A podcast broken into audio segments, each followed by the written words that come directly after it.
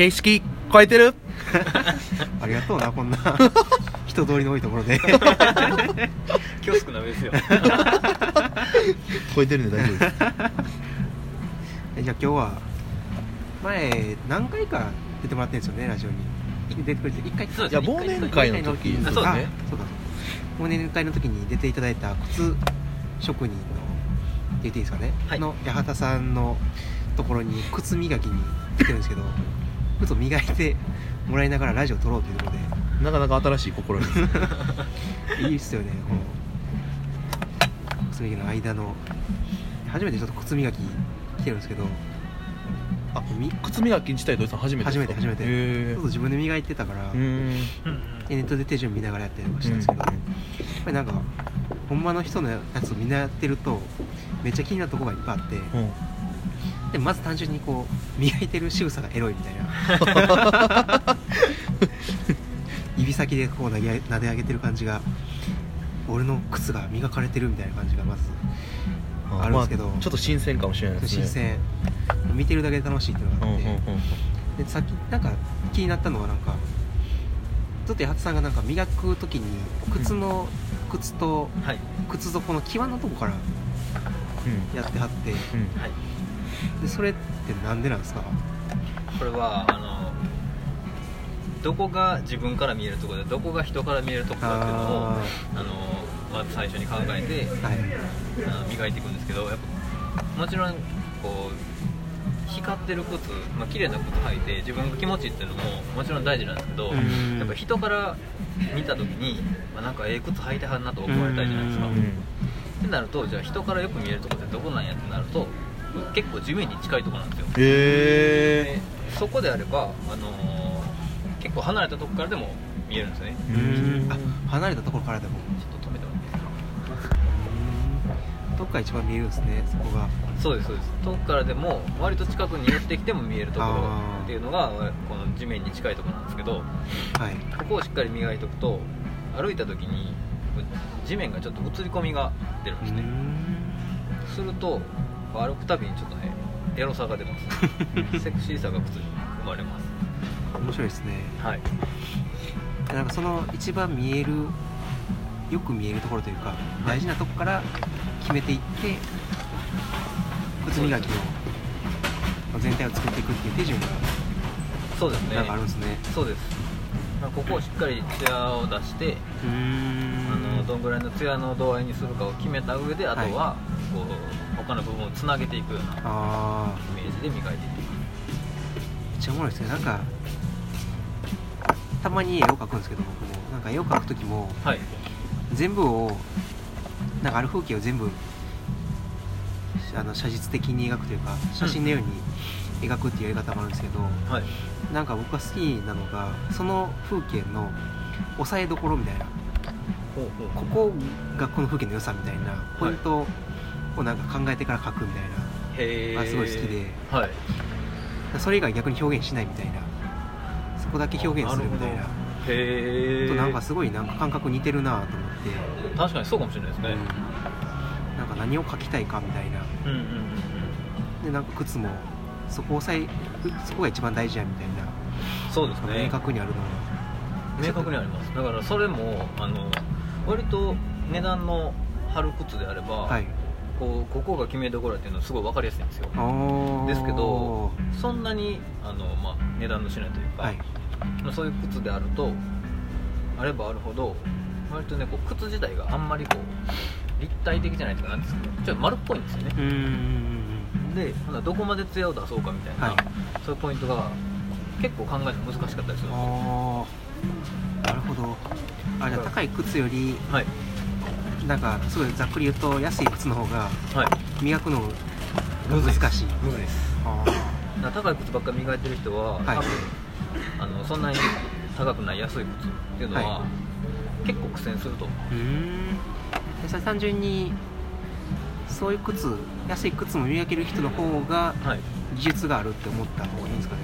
どうんと思いますけどね、ん。だからやっぱ高級路線っぽくやってるとこってそういう靴はあんま来ないと思うんで結構急にそんなのが来ると苦戦するんちゃうかなと思あ確かに靴側がこう磨いてって言ってるのか自分で磨き方を作らなあかんのかって。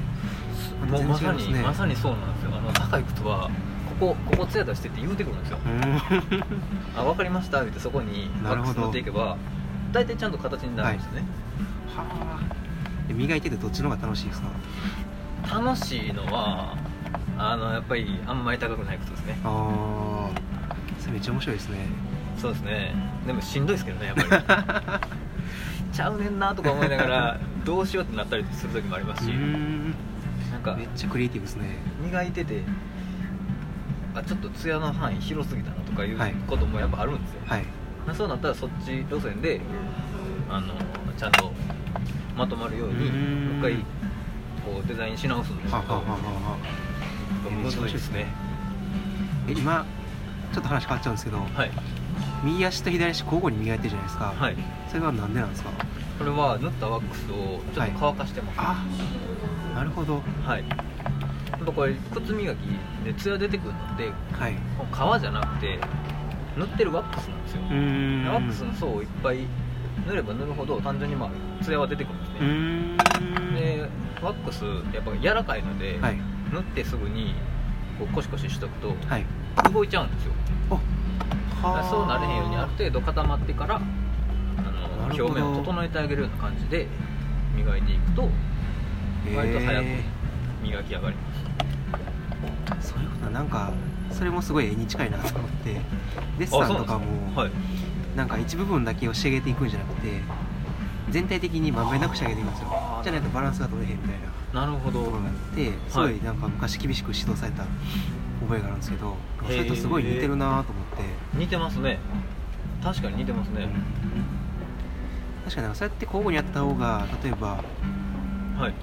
磨き方というか磨き度合いん。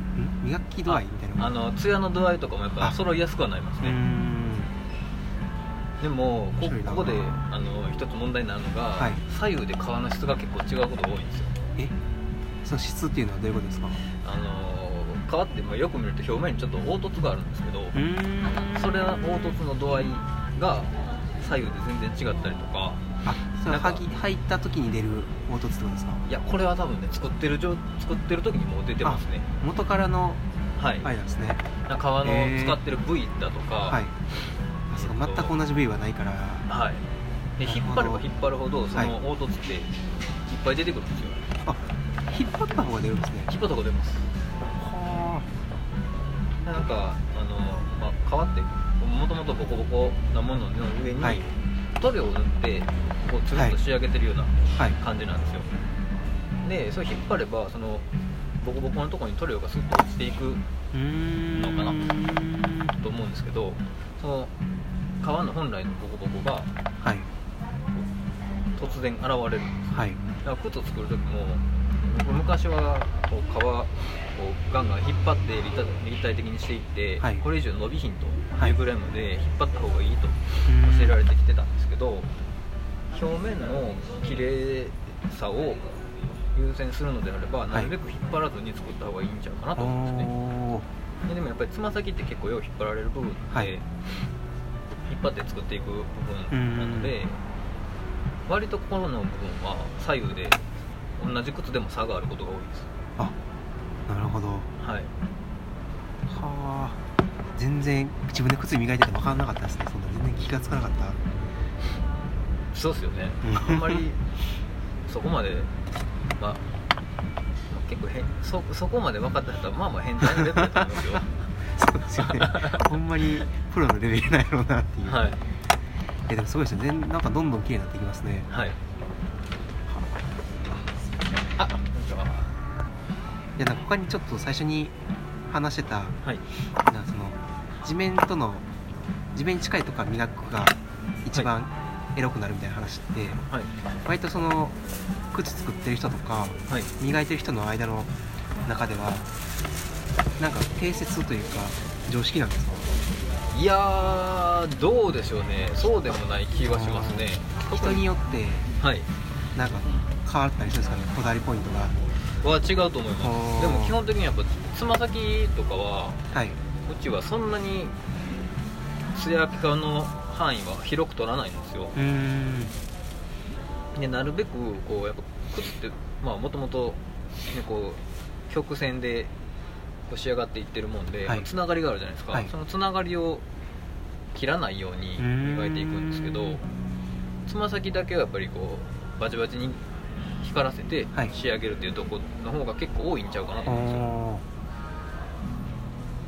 ー成長目立つからってことですか。目立ちますね。あのうん磨いた感が一番あ。出るんで。なるほど。はい。で特に東京とかはやっぱそういう風な磨き方が好まれるらしいんですけど。地域によって違うんですね。大阪の人はねやっぱなんかちょっと微妙にシャイなんでしょうね。だからああの磨いてきました感よりもええ靴履いてるんですかの方あが受けがいいんですよ。そうなって域によくるとって変わるんですか？めっちゃおもろいですね。そうなんですよ。でそうなってくるとあんまりつま先だけビカビカにしないで、う全体的にふわっと艶を出しつつ必要な部分だけはしっかり決めていくようになるほど。磨くようにする方がいいんですよ。はあ。っていうところでじゃあちょっと時間がありなので。はい。まだあと後編の分磨くんやね。これの後。そうですね。そうですね。まだちょっと続くかもしれません、はい。ありがとうございました。ありがとうございました